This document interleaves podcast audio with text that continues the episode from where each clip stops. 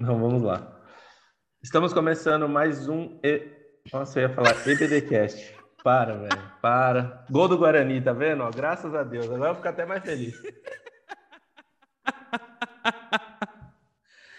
Você quer ser convidado para o EBDcast? A gente te chama, Rafa. Ah, quem... não sei se eu sou digno de tanta honraria na minha vida. Não fiz, não fiz muita coisa para merecer isso. Nem eu. A graça é de graça. Para você, para Ana não. A Ana me fez merecer. Vamos lá de novo, o Guarani está ganhando. Vamos começar então. Estamos começando mais um Inadecast. Meu nome é Rafael Alexandre e eu estou aqui mais uma vez com a minha amiga Agnes Alencar. Olá a todos, sempre um prazer estar aqui conversando com o Rafael e com a nossa convidada de hoje, né, Rafa? Sim, sim, uma convidada muito especial e eu peço que você apresente ela para a gente, Agnes, por favor. Gente, vou apresentar a Ana Esther de novo. Ops, já falei o nome. Peraí, Rafael, você troca isso, você edita isso, pelo amor de Deus. Que eu agora ah, conto claro para todo mundo que você não edita, que as pessoas falam e não importa o que elas falam, isso vai sair na edição final. Mas a muito não ser bem. Que seja eu. eu vou voltar e você vai cortar essa parte. Bom, a nossa convidada de hoje é sempre um prazer apresentá-la. É a terceira vez que eu tenho essa honra. Já conversei com ela no BDcast, vocês podem depois ouvir o nosso episódio lá. Inclusive o desafio, né, de criar uma pauta que fosse diferente. Ana Esther é muitas coisas, mas começando pelo afeto, ela é uma amiga nossa, amiga do Inadequados, amiga minha, amiga do BDcast. Ela é jornalista, ela é cientista da religião, ela é doutora em ciência da religião e teóloga queer. Ela é reverenda, poetisa, tem uma presença constante na web. E nós estamos recebendo ela aqui pela segunda vez. A primeira vez foi no ano passado, em uma live que ficou salva e você pode ouvir tanto no Spotify quanto no Instagram, que foi sobre teologia queer. Não sei qual é o título que está no Spotify, você pode contar para a gente, Rafa. Teologia isso. do olho do cu. Teologia do olho do cu, isso mesmo. foi a primeira vez que eu falei essa palavra, foi no ano passado, inclusive, nessa live. segredos, segredos da vida. E a gente... Inadequados corrompendo os batistas. Para sempre, menino. E eu tinha bloqueado meio mundo do meu Instagram para ninguém saber que eu estava nessa live. Hoje em dia, né, eu estou completamente fora do armário inclusive levemente desconvidada da minha igreja. Nossa. Mas deixa isso para uma outra história. Ok. Ana, a gente sempre começa aqui pedindo às pessoas para elas se apresentarem como elas gostam de se apresentar. Então, quem é Ana Esther por Ana Esther? Ah, eu detesto essas perguntas, essa pergunta porque não, eu estou numa crise de identidade aqui tão louca.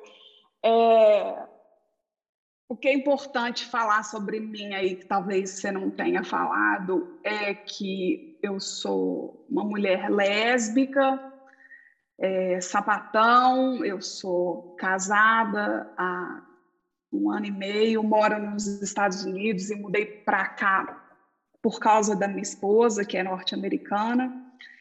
Eu sou uma clériga ordenada pelas igrejas da comunidade metropolitana, que é uma igreja inclusiva, e eu acabei, isso é importante porque é chique, né, para dizer que, nossa, que, coisa chique, eu acabei de ser nomeada co-chair, ou em bom português, co-presidenta da ONG que tem base na África do Sul, em Joanesburgo, GIN, que é Global Interfaith Network, que é uma, uma ONG que trata sobre as questões da interreligiosidade é, para pessoas LGBT, e é única, então, enfim, e ela tá tirando foto da gente.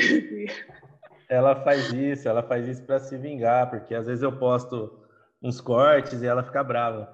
Porque ela, ela começou, ela gravava de boa, agora ela tá batonzinho, tudo, porque ela sabe que corre o risco, né?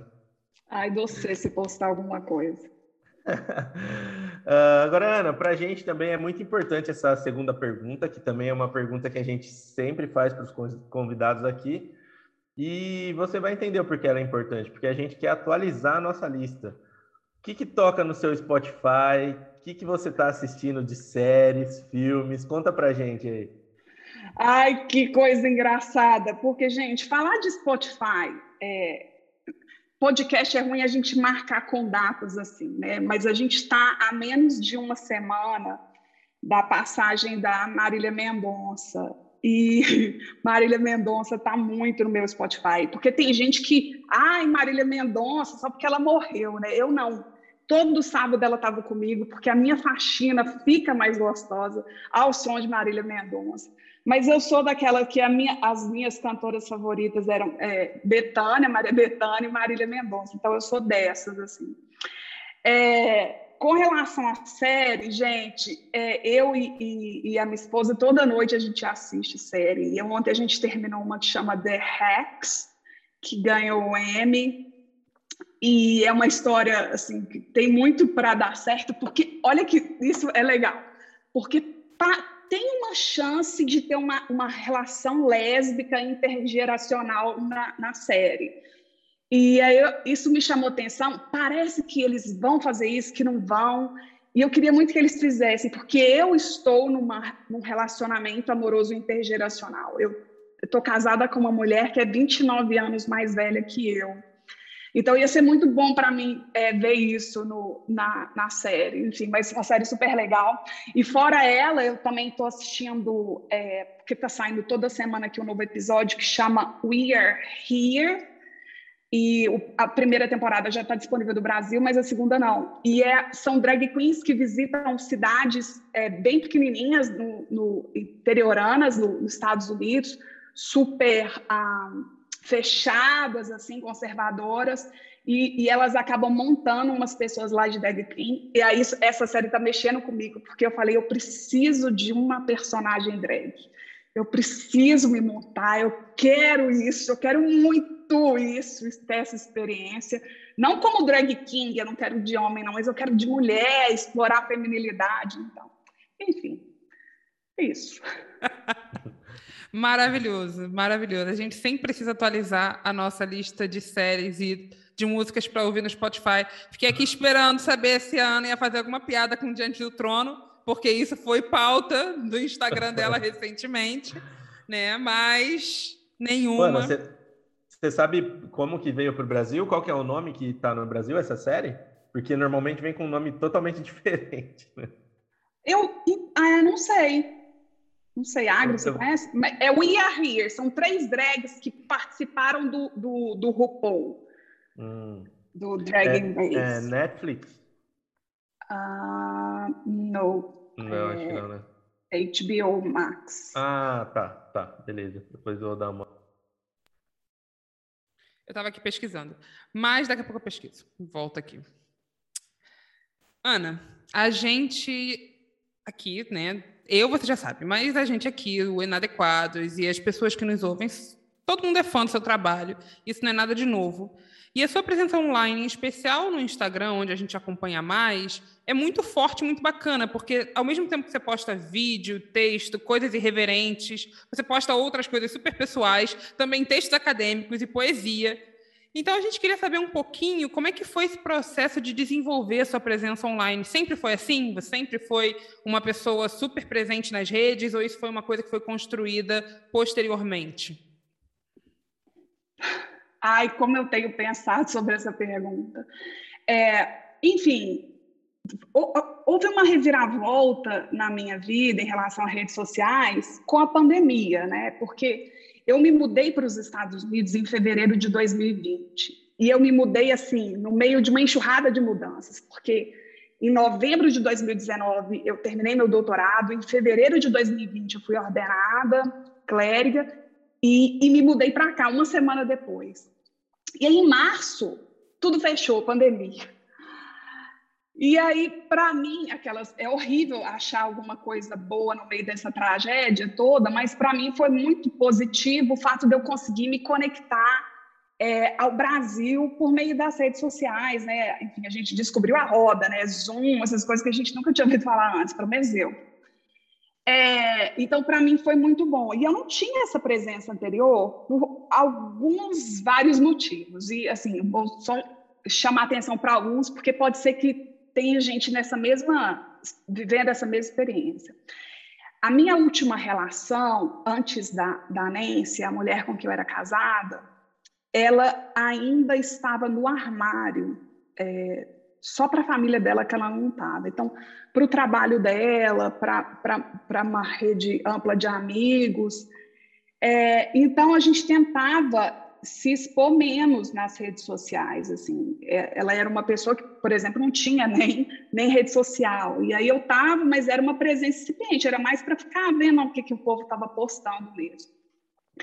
Há pouco tempo eu tenho pensado sobre a minha presença nas redes sociais, é, porque a gente fica assim, nossa, estou desempregada, será que isso poderia ser uma forma de eu monetizar, né, de fazer algum dinheiro? E eu falo isso porque eu estou em depressão por causa disso, porque eu quebrei uma, uma, uma como é que chama? Uma restauração tá, no dente, e eu não tenho dinheiro para fazer o tratamento aqui nos Estados Unidos, assim, com o dólar a seis reais. E eu falei, eu preciso de arrumar um jeito, né, de monetizar. E eu falei, não, eu não quero, porque eu não, eu não quero isso para a minha rede social, porque eu acho que ela é orgânica, sabe? Eu podia fazer assim, ai, faz um perfilzinho só do saco Irlégio, não, porque eu quero mostrar que isso é, minha, é parte de mim também, que eu sou isso tudo aí, essa confusão que transita entre a academia, entre a igreja, que posta bem profundo, mas que, mostra, que posta putaria também. Então, eu sou essa bagunça. Eu acho que a minha presença no Instagram, por exemplo, funciona mais como um memorial, assim, sabe? Acho que se na hora que eu for, deixe isso aí para vou falar, nossa, que mulher louca que era essa, sabe? E por isso que eu acho que eu, aí eu não consigo ampliar minha rede de, de seguidores, minha voz não chega muito longe, mas eu acho que quem chega, quem tem chegado é muita gente amiga, assim, que eu tenho feito bons amigos pela rede também. E aí fica bom, é mais fácil porque você, tem, você consegue realmente conversar com as pessoas, né? É verdade. Não, é muito legal o que você falou, mas com relação a, a dinheiro, né? Muita gente, né, aproveitou a, a pandemia para falar, nossa, precisamos ganhar um dinheiro e a e é fácil, é só você fazer uma dancinha no TikTok que viralizar e pronto, você tá rico. Não, mas assim. Não é só dancinha que viraliza, não. Porque essa semana me mandaram um perfil de uma pastora que, meu hum. Deus do céu, eram, eram umas coisas assim horrorosas que ela posta, uns cursos horríveis que ela faz. 120 mil seguidores, tá? Pois é, é melhor fazer dancinha. Mas então, mas você, Ana, nossa, você tem muito conteúdo, meu dá uns cursinho curto assim, ó, vende curso, coisa melhor que tem, vende é, login e senha. a, a minha última experiência, a minha última experiência com o curso foi um fracasso, gente, foi um fracasso, é. porque me convidaram para dar uma aula e eu acabei não lendo o contrato, não. E eu já tinha feito uma coisa nessa plataforma e foi assim: eu peguei 75%, a plataforma ficou com 25%. Nesse caso, era, era, era uma perspectiva diferente, então, tudo bem. Só que eles pegaram 75 e eu fiquei com 25. Então, é, foi surreal. Foi assim, surreal e, já, e não teve adesão. Acho que todo mundo que já queria me ouvir já, já me ouviu, já sabe o que é teologia queer. Então, eu tenho que passar para falar de outras coisas, assim. Eu tenho muita coisa para falar também, mas eu acho que a, o que eu preciso agora, mesmo, Rafa, é eu preciso de um tempo para terminar um livro, sabe? Assim, que eu acho que o povo gosta disso que livro você escreveu? E eu nunca tive essa pretensão. E eu acho que para ciências humanas é sempre isso, né? Seu, sua grande produção é um livro seu, assim. Ah, então, eu, é muita pressão que eu estou vivendo. Assim. Por isso eu falo, essa crise da identidade, né? Acaba assim, o que, que, que você é, o que, que você quer mostrar nas redes sociais, essa pressão do conteúdo, né? Eu tenho tanta coisa para falar e aí você fica lá, nossa, quantas pessoas curtiram, aí é uma, é quantas pessoas viram. E é aí eu, você vai olhando no Instagram, a minha, o meu tempo no Instagram está só aumentando, só aumentando. Eu falo, gente, não, eu tô, tô adoecida. É bem essa noia. Eu, eu, eu que cuido da, das redes do Inadequados, total, né? Então, tipo, eu fico cobrando essa galera para mandar conteúdo e tal, mas quem posta, quem, quem tá sempre fazendo a programação sou eu. E é bem essa neura. Você fala, putz, não tô com tempo. Aí você faz, eu vou lá e dou um print em algum post, sei lá, do Pastor John no Facebook e jogo lá. Eles falam, nossa, não é isso que eu quero fazer. Só que eu também, você tem que saber que você tem o tempo da sua vida e aquilo não é o que vai me mover sempre, né? Eu quero levar conteúdo para todo mundo que acompanha inadequados. E eu sei que por mais que é um print rápido que eu tire lá, é um conteúdo bom. Normal, o Pastor John ele escreve poucas coisas assim na internet, mas sempre que ele posta, ele posta alguma coisa mais impactante. Assim. Então eu, eu sei que é um conteúdo que é bom, mas às vezes fico lá, nossa, olha, não teve muita gente que curtiu isso, né? Pô, não, não importa, sabe? Não é, não é isso que eu tenho que focar. Mas vamos lá, Ana. Uma coisa muito interessante é que você se apresenta, né, como uma reverenda sapatão. E esse título é maravilhoso, é maravilhoso demais, né, para a gente não citar aqui no ar. Você pode contar um pouco de como foi sua trajetória na igreja até esse momento de ordenação, o que te levou para esse caminho? Conta para gente.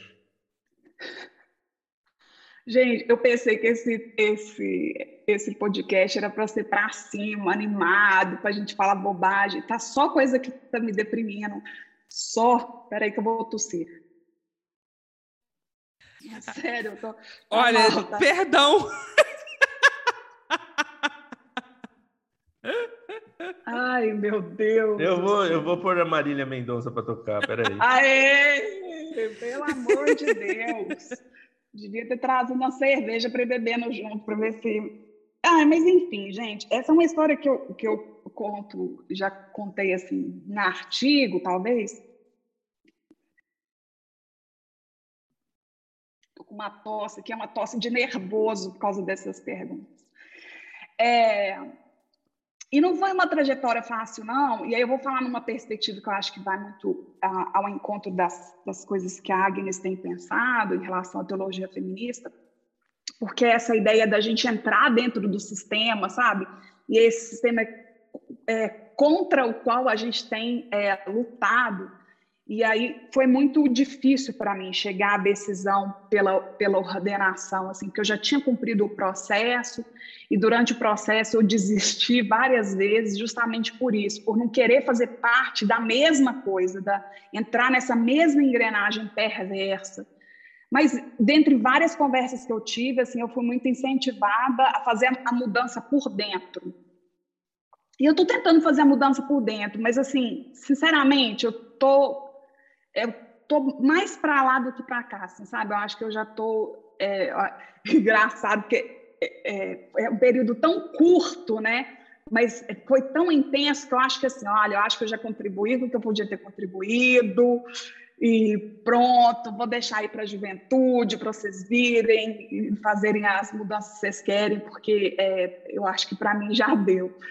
E eu acho que isso é, é, muito reflexo dessa, de novo, dessa crise que eu estou passando. Assim, né? eu, eu tive no Brasil agora, e aí eu faço uso do Santo Daime, né, da ayahuasca. E, e no, no, nos trabalhos de ayahuasca, eu, eu, o que eu sempre estava tentando trabalhar era a questão que eu estou me vendo como uma farsa. Assim. Mas deve ser uma farsa. É, porque você está pregando uma mudança que é, é, muito difícil a gente ver, né? Que, é, muito difícil, assim, eu acho que é aquele negócio, a gente, eu vou plantar tâmaras, mas não vou, é uma tamareira, mas não vou colher as tâmaras, né? É, e às vezes isso dá um, um, pouquinho de desânimo na gente, assim, é, não ver, enfim, não é sobre reconhecimento de jeito nenhum, mas é sobre ver a igreja mudando mesmo, sabe, sendo mais arejada. E talvez eu tenha, esteja caminhando também mais para uma, uma, não sei, para um outro tipo de cristianismo, assim, muito menos institucionalizado. Acho que quanto menos as pessoas passarem a me ver como clériga, talvez seja melhor para mim, assim. Então, reverenda sapatão até, até agora, assim, esse título de reverenda eu posso abdicar ele a qualquer momento, mas sapatão, não, esse nunca. agora, a minha curiosidade um pouco, como é a sensação? Eu sempre tive curiosidade, mas nunca tive coragem do ayahuasca. É da hora. O povo, acha, o povo é engraçado. Não, é sempre assim, as pessoas conversam como que é, nossa, é como uma LSD, você fuma um baseado, como é que é? E não, não é, não é assim. A, a, a ayahuasca é uma bebida enteógena, então ela trabalha na expansão da consciência, né? Então a ideia que a gente tem é que não é um, uma visita para fora, é uma visita para dentro de você. Você vai visitar lugares muito obscuros, né, da sua consciência e, e, e, é um trabalho muito dolorido. Eu, eu procurei o Santo Daime, que é, ou seja, é o uso da ayahuasca dentro da doutrina da religião do Santo Daime, porque eu tenho lupus e eu tenho é, várias lesões na pele, assim, e que a época que eu procurei não passavam de jeito nenhum. Eu falei, é, ela é considerada uma, uma bebida medicinal, né? Uma, a medicina da floresta. E aí o meu encontro com ela foi nessa tentativa de melhorar, de algum remédio para me ajudar. Enfim, ajudou nisso em tantas outras coisas, assim. Por exemplo, na ordenação, na decisão pela ordenação, porque ela é, a ayahuasca ressignificou muitas coisas na minha vida, sabe? Ela, ela me, me empoderou para assumir o relacionamento com a Nancy, porque não é fácil, não, gente. Você falar que você é lésbica, uma coisa, agora você falar que você é lésbica, tá casado com uma mulher que é mais velha que sua mãe, é completamente diferente. Porque quando o cara, é, o cara, né, um homem, é gato, sessentão, assim, cabelo branco, aí tá pegando a menininha de 20, todo mundo acha maravilhoso, né? Agora, quando tá na minha situação, é tipo assim, que, que é isso? Que dinheiro que você tá pegando dela? Você tá querendo é o green card? É por isso que você tá aí? E ninguém sabe, né? minha vida no Brasil era muito melhor do que aqui, gente. Lá eu conseguiria fazer meu tratamento de dente, eu tenho meu apartamento, tenho meu carro aqui, não, tudo é dela, né? Enfim, Aí eu entrando na depressão ainda desse, desse episódio. Gente, não foi esse episódio para. Coloca lá, é, aviso de gatilho, que eu estou muito para baixo. Enfim. E aí as experiências são diversas, Rafa. Tem gente que dá super certo, assim, que é só coisa maravilhosa. Tem, tem gente que na hora do, da, de purgar, né, você acaba vomitando, eliminando o que está tá ruim, aí, aí, aí, o bicho pega. Mas é, sempre para mim é uma experiência de, ai meu Deus, vou morrer, o que, que eu estou fazendo aqui? E depois, nossa, que maravilha que eu estou aqui. Então eu sempre, você falar, o que, que você tem saudade do Brasil? Sem dúvida são os trabalhos do Santo Daime, é que eu mais tenho saudade. É, então, a minha curiosidade nasceu na... depois, eu, eu treino jiu-jitsu. Assim, só por treino mesmo, não sou atleta, nada. Mas aí, eu, um atleta que eu seguia no Instagram, ele fazia uso disso. E ele postou, tipo, a sequência toda, desde o começo que ele começou e tal, começou a usar, e o efeito, durante o tempo que ele estava sentindo o efeito, tinha alguém gravando, e eu falei, cara, que interessante, sabe? Mas não, não sei se eu tenho essa coragem toda. É, eu sou uma mulher corajosa, né? Então, enfim. Ah, eu fiquei aqui ouvindo a sua resposta e, e pensando muito, Ana, porque é tão desanimador olhar para o cristianismo e olhar para essa instituição. Estava conversando com Lidomar na segunda-feira do Hebreu, e aí ele estava comentando né, de como ele é pouco, pouco otimista quando ele pensa nessa reforma de uma estrutura, sobretudo porque ele está falando de dentro da Igreja Católica. Para quem não sabe, estou falando do Lidomar Nipomuceno, que é o host do, do podcast O Hebreu. Se vocês não conhecem, vocês podem dar um Google aí, que vale muito a pena. E ele está falando dentro da instituição católica e ele falou: Eu não sei como é para vocês que são evangélicos, vocês têm mais otimismo do que eu, mas eu tenho pouco, né? Estou aqui dando spoiler do, de um dos últimos episódios da série Teologia e Negritude do EBDcast, mas tudo bem. Se vocês estão ouvindo esse episódio, depois vocês pulam lá no EBDcast para ouvir o, o Lidomar falando. E eu fico pensando justamente isso. Se tem como, porque a, a, a, sensação que eu tenho é que, é que não tem como a gente alterar essa estrutura de dentro para fora. Eu tenho, nesse momento, que pode ser que daqui a umas duas ou três semanas mude completamente, eu me torne uma pessoa um pouco mais otimista, um pouco menos desesperançada, é de que a gente que que a estrutura é uma máquina de moer gente, ela vai moendo a gente, por mais que a gente tente não ser moído, por mais que a gente tente de alguma maneira frear essa essa estrutura de poder que que anula de alguma forma os corpos, né? Parece que essa estrutura é tão forte, tão forte que até quando você está numa numa outra possibilidade, você sempre acaba caindo né, de volta nessa mesma estrutura que se retroalimenta e sei lá, já tem essa sensação assim, gente, será que não tem como sair dessa, dessa retroalimentação o tempo inteiro? Então, eu entendo quando você fala do seu do seu momento Eu não sei exatamente o que você está sentindo, mas eu entendo porque, de alguma forma, isso reverbera em mim, nessa minha desesperança, nesse meu pessimismo atual com a, a realidade da igreja evangélica, com a realidade da igreja evangélica no Brasil.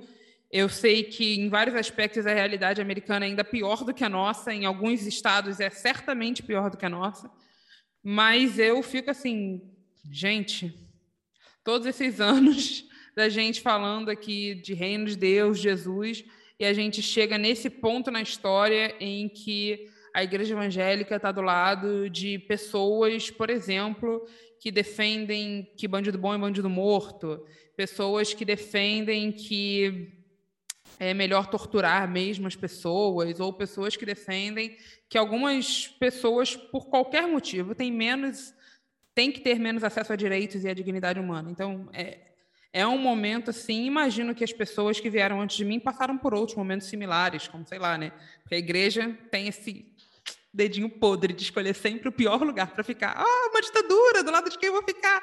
Ah, dos torturadores, com certeza. Nossa, o nazismo! Que ótimo! Qual o lado que eu vou escolher? Ah, que tal dos nazistas?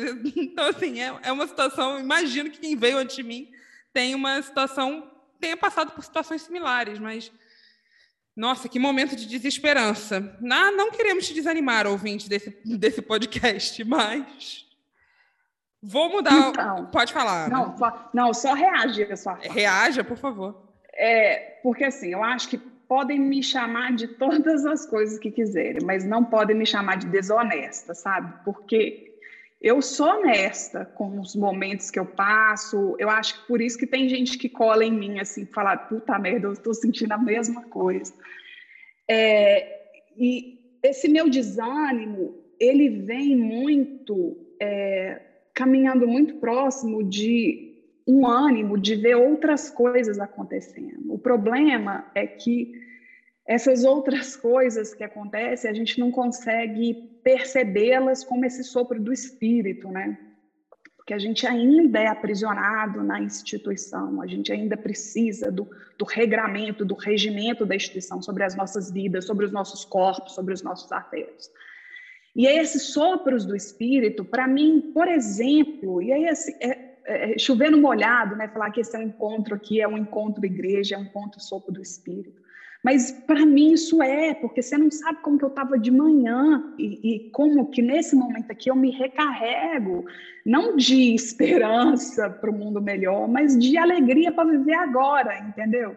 Então, assim, eu acho que quando a gente vai. A, ayahuasca me ajuda nisso. A, a, o uso do santo daime não é um abandono do cristianismo de maneira alguma, mas é a expansão da minha consciência em relação ao cristianismo, em relação à minha conexão com algo que é muito maior do que eu, que você pode chamar de Deus, que a gente pode chamar dessa casa comum, da terra, do que é que seja.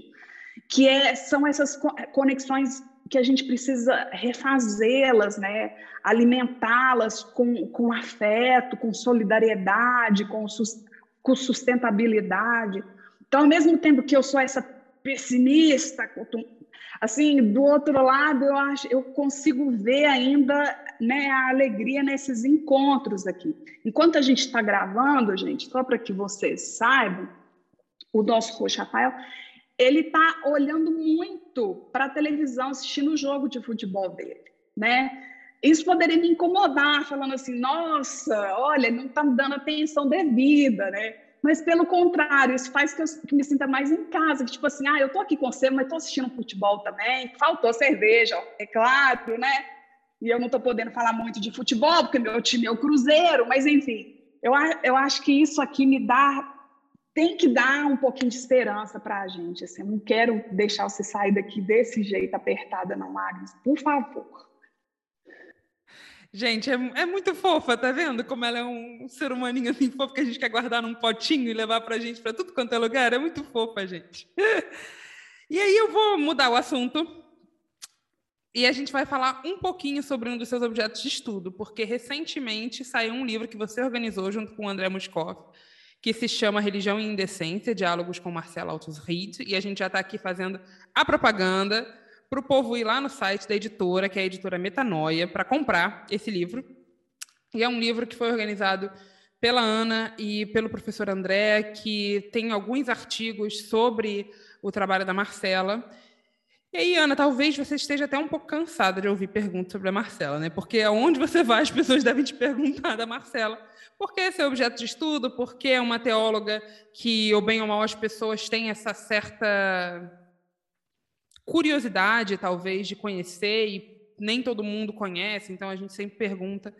Mas um dos nossos objetivos nesse podcast aqui é apresentar referências para os nossos ouvintes, para que eles possam buscar e se educar e entender outras formas de ler Deus. E por isso a gente resolveu inserir aqui uma pergunta sobre a Marcela, porque ela é uma figura não apenas potente, intrigante, misteriosa, mas também desafiadora. Eu, particularmente, até esse momento, acho que é o texto mais desafiador sobre Deus que eu já li, é o livro dela, O Deus Queer li recentemente de novo e acho que eu nunca li nada tão desafiador que em vários momentos eu tivesse que parar e nossa, eu preciso parar e, e, sentar e só só ouvir isso aqui, só só absorver isso aqui porque eu, é difícil de absorver o tamanho da da subversão que ela propõe, porque né, você acha que você está fora da caixa, mas aí tu vai ler a Marcela, meu Deus, estou muito dentro da caixa ainda. E eu queria que você contasse um pouquinho sobre como você conheceu o trabalho dela e também sobre esse livro publicado que você participou da organização. Então, é, eu sempre acho que sobre Marcela a gente tinha que fazer episódios só para ela, né? Porque eu acho que ela merece atenção, é, que é devida. Ela, é, Marcela não pode ser só um. Aí é Marcela, né? Porque como você mesma disse, um mergulho no Deus queer é um mergulho em, em águas profundas, né, com as quais a gente não está preparada mesmo. Sempre que eu leio e leio de novo e leio mais uma vez, eu, nossa, como eu perdi isso.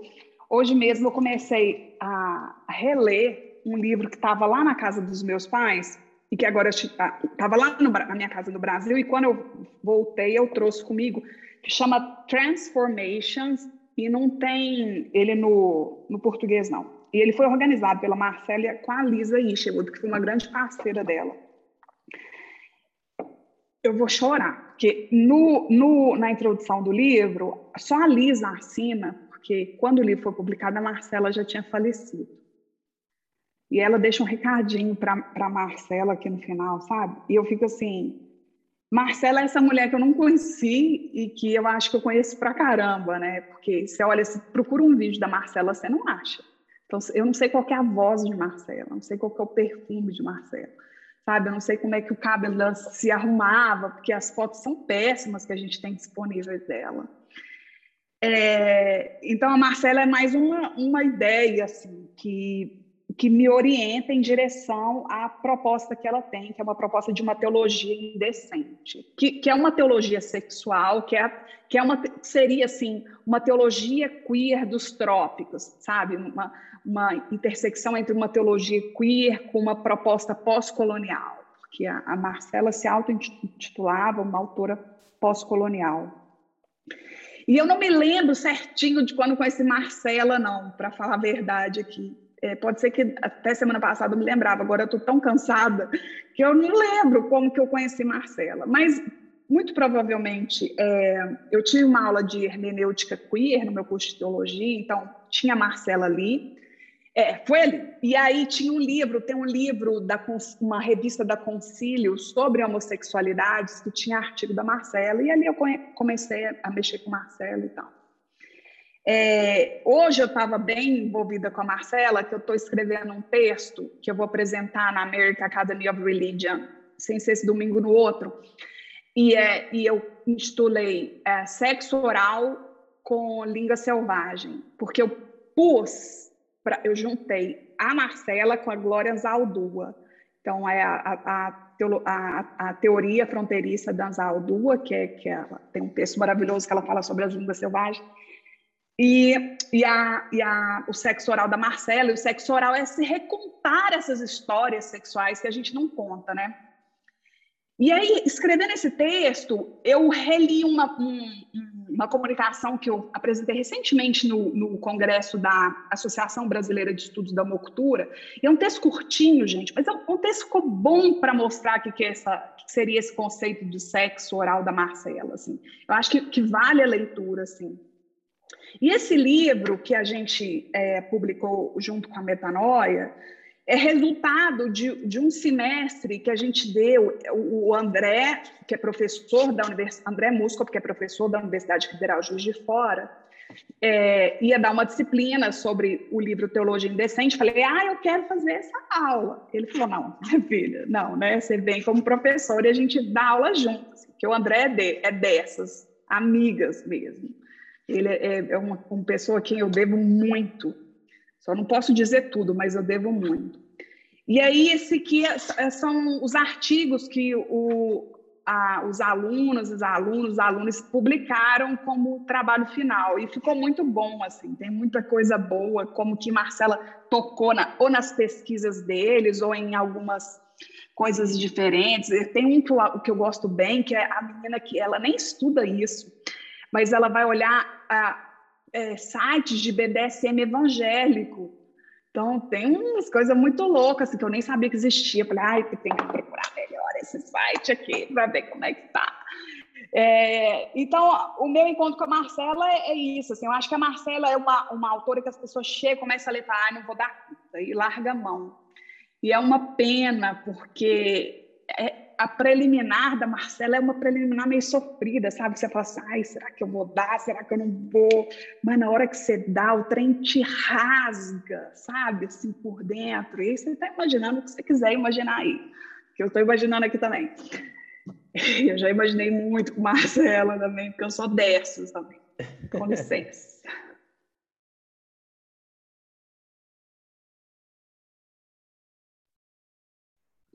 Pode seguir. Não, é, que mais quer falar da, Mar, da Marcela? Acho que você perguntou quando que eu, como que eu tinha conhecido, né? Eu falei um tanto de coisa a mais aqui. Não, amei, mas você falou que ia ler também esse trechinho da, do livro que você mencionou. Você quer ler ou você acha que vai chorar? ah, não, eu falei que ia ler, não. Você está confusa? Ou eu estou confusa falando que ia ler? Rafael, é... tira a prova aí. Não, ela, não, é que ela... É, ela não falou que ia ler, mas ela abriu e deu uma olhadinha. Eu também imaginei que ela ia ler. Não, olha, eu até coloquei. Eu estou num, num trem difícil aqui. Eu coloquei uma carinha de tristeza aqui na hora que eu li, então acho melhor não ler, não.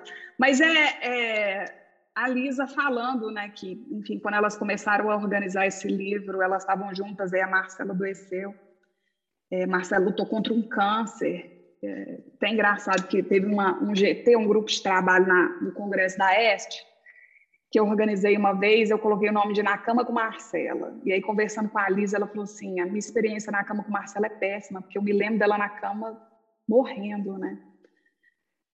Enfim, de Marcela eu guardo essas boas memórias não vividas, né? essas, essas memórias da, da minha imaginação, de como teria sido bom encontrá-la e trocar uma ideia com ela. André, eu André conversando, falou assim, depois de Marcela, o que, que dá para a gente fazer? Né?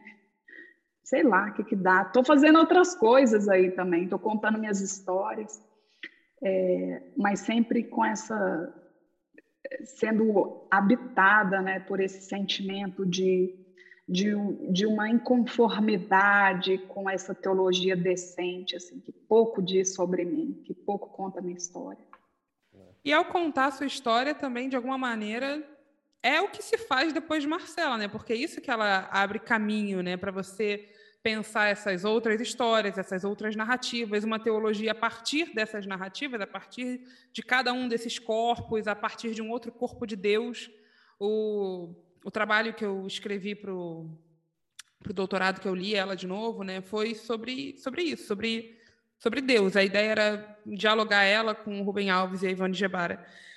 E, e o que ela faz com a imagem de Deus, o que ela constrói ali, é, abre espaço para tanta coisa. E, ao mesmo tempo, nossa, eu tinha a sensação em alguns momentos que ela estava pegando as minhas ideias, os meus conceitos e dinamitando de uma forma assim muito, muito leve, tranquila, porque ela não está também preocupada com o quanto ela está dinamitando as nossas ideias. Ela quer fazer isso mesmo, e é por isso que é tão legal. É um desafio, e eu entendo as pessoas que dizem, acho que eu não vou conseguir, mas ao mesmo tempo é uma coisa muito transformadora quando você termina essa leitura e pensa, nossa, que bom que atravessei isso aqui, que, bem, que bom que fiz essa travessia junto com a Marcela. Um livro que está publicado dela no Brasil é o Teologia. Eh, perdão, volta. Um livro que está publicado dela no Brasil é o Deus Queer, está publicado pela editora da revista Censo. É, é... Não, pela Metanoia. Isso. Com a Novos Diálogos. Isso.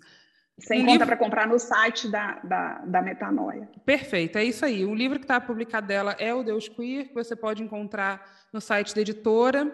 E, assim, leia, né? Pelo menos é, é uma coisa assim, que eu acho que é importante a gente entrar em contato. E apesar de Marcela ser muito conhecida em alguns núcleos, né, alguns nichos, Ana, você, talvez você possa dizer, eu sempre tenho a sensação de que é muito mais gente que não conhece o trabalho dela no Brasil do que a gente que conhece. Não sei como é a, a sua sensação, mas a minha sensação é essa. Não, sem dúvida. Quem conhecia a Marcela antes de eu, André, chegar em Marcela, Marcela, Marcela, Marcela, Marcela, Marcela né? Eu acho assim, eh, assim, desconheço assim, poucas pessoas, né? Lógico, tem gente, tem Cláudia Oliveira, que já publicou coisa dialogando com Marcela, Gemilma, a tese de doutorado dela é colocando a Adélia Prado com a Marcela para conversar. É lógico que tem.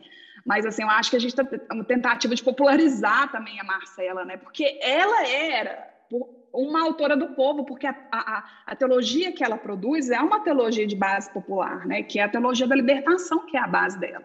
Essa conversa que parece muito teológica, gente, mas isso aqui está infiltrado na, nas nossas realidades dentro da igreja mesmo, porque são esses corpos, são essas histórias incontadas que estão lá. E um caminho para chegar por a Marcela também é, é a partir de, por exemplo, esse texto que a Agnes falou que escreveu e que eu não conheço o texto, então ela pod poderia compartilhar comigo para eu ler. É, é, esses capítulos dos meninos, as coisas que eu vou publicando aí de Marcela aqui e acolá também, que é um jeito de você flertar com o autor, assim, talvez antes de aproximar dele realmente. É, a Agnes é assim mesmo, viu? E se ela prometer que vai mandar, você pode esperar. ah, eu queria deixar claro aqui, ó. Acabou. Ai, quem ganhou o jogo? Guarani, graças a Deus. ah, tá vendo, gente? Alguém tem que ser feliz nesse episódio aqui. Eu não vou mandar nada. Você fechou o microfone para falar? Eu disse que eu não vou mandar nada, vê se eu vou mandar ter, gente, que isso? Trabalho de final de, de curso, mandar ter. Faz me rir. Ana, sobre você falou que você tem feito algumas coisas, né? Nossa amiga Agnes aqui, que é uma chata, colocou uh, aqui um ponto para gente falar sobre seus textos na revista Censo. A carinha dela de. Uh... Mas nos seus textos da série Os Dez Mandamentos, você tem trazido a hermenêutica da teologia queer para assuntos cotidianos, que parte da sua experiência de pessoal de uma forma muito, muito bonita, né? O último falou sobre gordofobia, o anterior sobre suicídio, enquanto o tema da depressão e do suicídio começou a ser discutido em muitos espaços, inclusive na igreja. A questão do corpo, da gordofobia, ainda parece estar um pouco distante das discussões teológicas, né? E você traz isso à mesa para a gente, assim, muito, muito legal a forma que você traz isso para a gente justamente por ser muito acessível, assim, né? Conta pra gente um pouco mais dessa série sua. Então, é lógico essa pergunta da Agnes, né? Ela que escreveu, você leu, eu né? Falei, eu falei que ela fez, a, ela é, colocou ah, essa, esse é. ponto aí. Não, porque até o jeito que escreveu, assim, ah, Bem o jeitinho, né? Tá bom, Agnes. A Agnes é uma, uma amiga que me ajuda a, a divulgar a série, gente. E eu não ganho nada com essa série, não. Ela é, é ela é publicada de, gratuitamente na, na, na, na revista Censo, para a qual sou uma colaboradora. E a ideia é que isso aí vire um livro depois. E a Agnes até sabe que ela vai ter um papel nesse, nessa edição. Já está aqui gravado, então não tem como fugir. É, e, e, começou essa, essa, essa série justamente de uma, eu e o André atravessado um com o outro. Eu recebi o convite para escrever um, uma, um, manifesto, um livro de manifestos.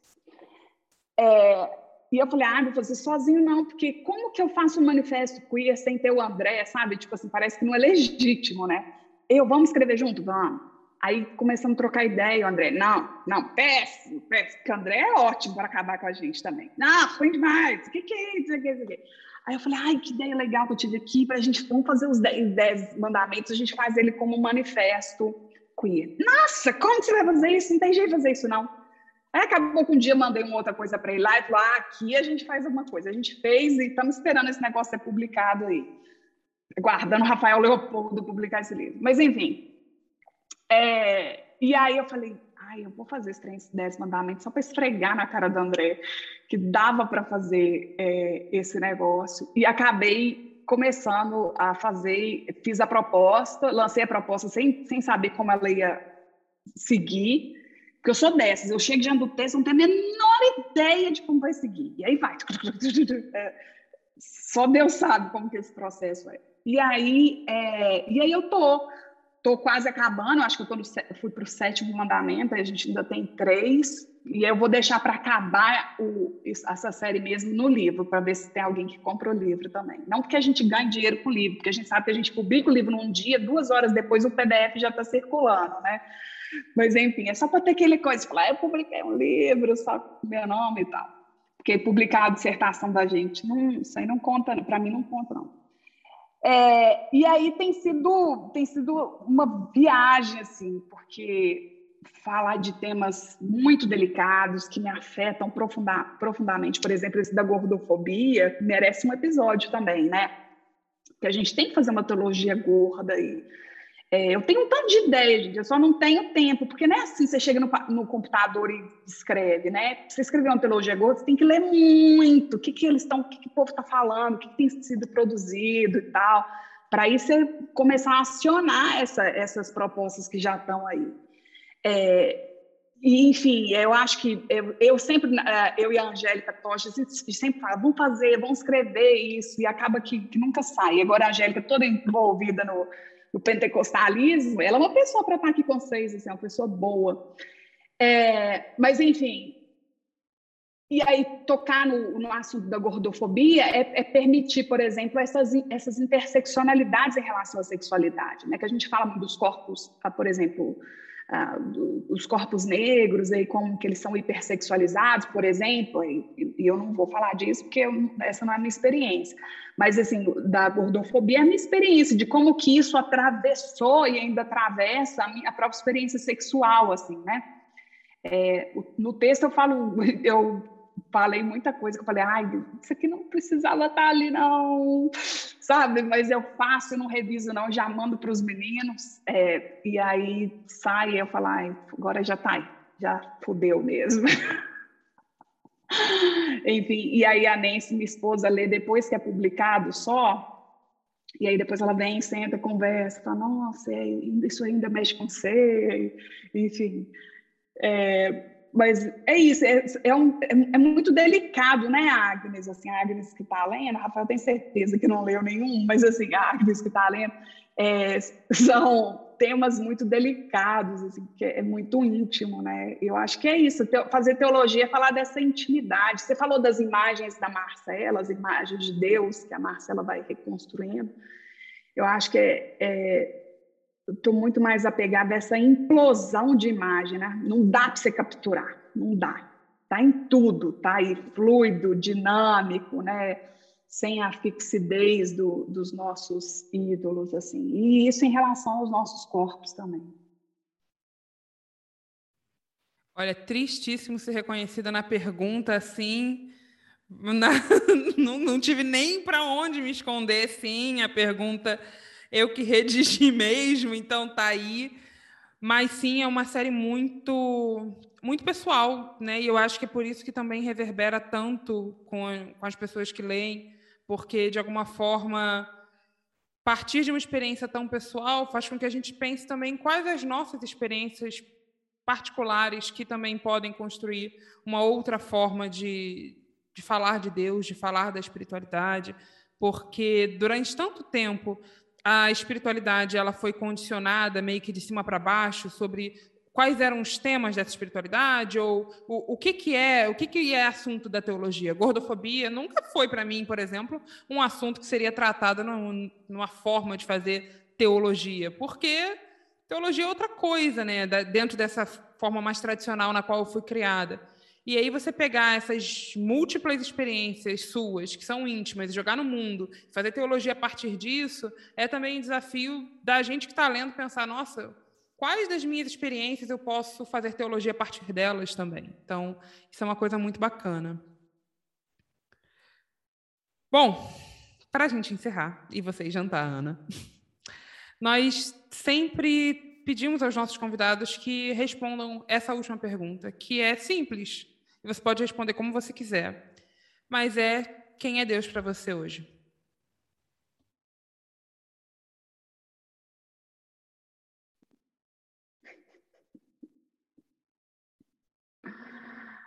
Ai, gente, que coisa difícil.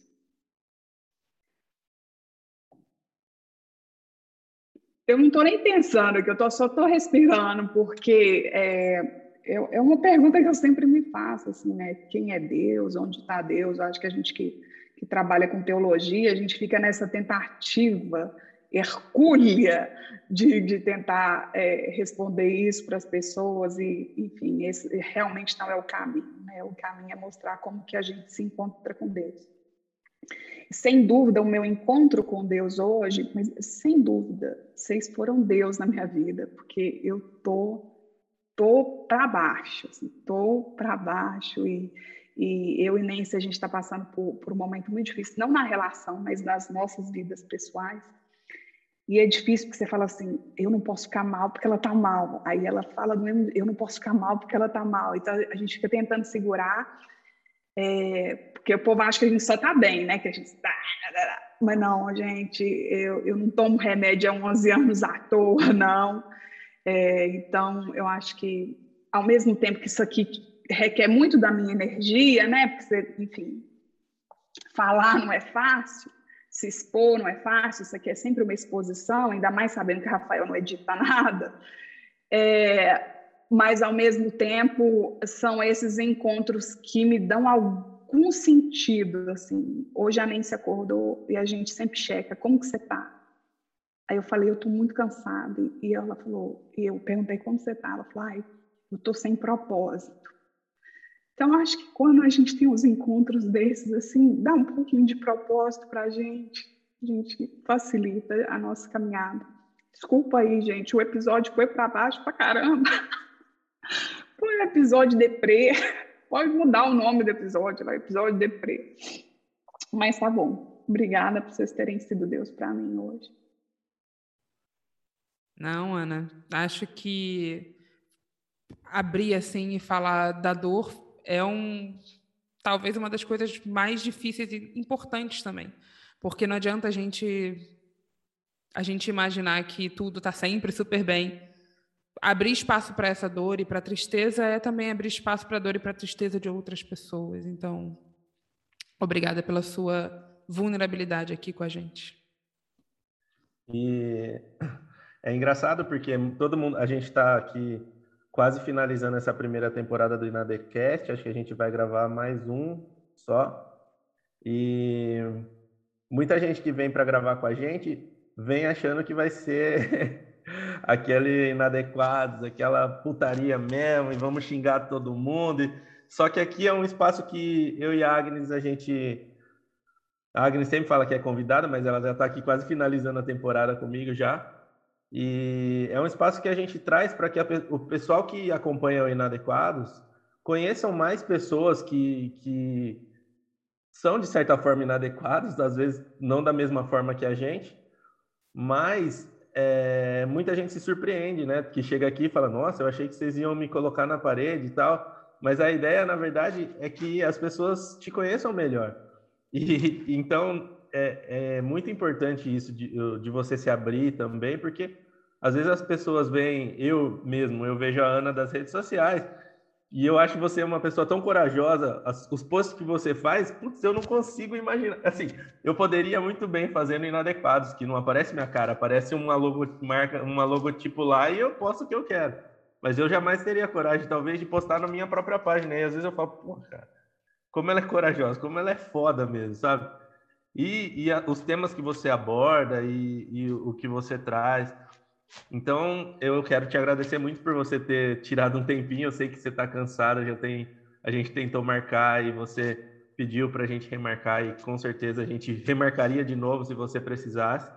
Mas é um prazer enorme ter você aqui de novo. Eu te conheci naquele dia da live, fiquei muito surpreso de uma forma muito, muito boa. Tanto que eu que falei para a Agnes, falei, não, quero, a gente tem que fazer o Inadecast com a Ana. Aí quando eu te chamei, você falou, ah, mas eu já gravei com vocês ano passado. Falei, não, mas é outro, a gente quer você gravando com a gente de novo. E insistir. E ano que vem, se quiser voltar de novo para falar da Marcela, a gente quer também.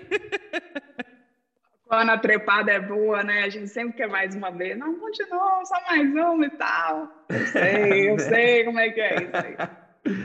E é, a gente já vai, igual eu falei, a gente está finalizando essa temporada, logo eu e a Agnes estamos sentando para planejar os próximos convidados. Aceitamos é, indicações, igual você deu duas aqui hoje para a gente, que eu já marquei aqui. Depois, se você puder passar o contato, a gente quer mesmo conversar e trazer mais pessoas, porque a nossa cara no Inadequados ficou muito marcada já. O pastor John, o pastor Berlofa, tem eu, agora tem a Agnes e a Pri, a Pri também, com bastante post mas a gente não, não quer que as pessoas só conheçam a gente, o que a gente fala, e às vezes a gente fala demais até, e a gente quer que eles, que eles entendam que tem muito mais. Às vezes eles não concordam com alguma coisa que o Inadequados, nós da página falamos, mas pode concordar com uma coisa que a Ana fala, pode concordar com uma coisa com, que o...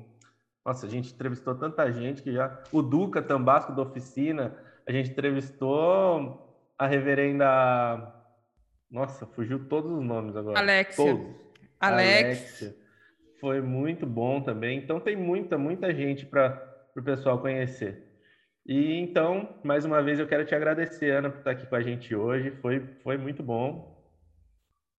Eu vou deixar meu carinho aqui, Rafa, para você, porque da, da outra vez você caiu, né? A gente ia falar de cu, ele caiu da live, nunca mais voltou, ficou toda tímida, né? Mas eh, obrigada por seu carinho, a gente, você já é amigo. A Agnes nem falo, né? Tipo assim, ai meu Deus, eu não aguento mais a Agnes na minha vida. Para, some, mulher. Desculpa. Mentira, adoro, adoro. Uma relação pegajosa. É, obrigada e obrigada a todo mundo que ouviu, que chegou até o final. Não fique mal, entendeu? A gente está bem. É porque é final do ano, gente. Final do ano vem toda essa carga do, de tudo que a gente fez, que a gente deixou de fazer, que a gente não conseguiu fazer. É, e, e, todo mundo sabe como que é isso, né? Simone cantando no nosso ouvido. o que você então fez? é Natal. é, e não tem mais, não tem mais é, Roberto Carlos, né? Eu acho que ano passado já não teve, né? Ou teve, já. não sei. Não sei se. Não, não, não teve, não teve. Acho que o último foi 18, se eu não me engano. Acho que já tem dois anos que não teve. Mas eu já fui no show do Roberto Carlos e sei cantar várias músicas que eu sou dessa também. Beijo para vocês. Beijo, Ana. Beijo, Beijo. Uh, Rafa, só voltando aqui. Sigam, ah. as, sigam a Ana nas redes sociais. Ana, como a gente acha nas redes sociais? Arroba Ana Esther BH. Eu tinha que mudar isso também, né? Mas não sei mudar, não. Então, não, tá não a, gente, a gente vai colocar na, na descrição do, do podcast suas redes para o pessoal te achar aí. Gente, Show. boa noite, muito obrigado e até uma próxima aí. Boa noite, obrigado, Beijo. gente. Beijo, Ana.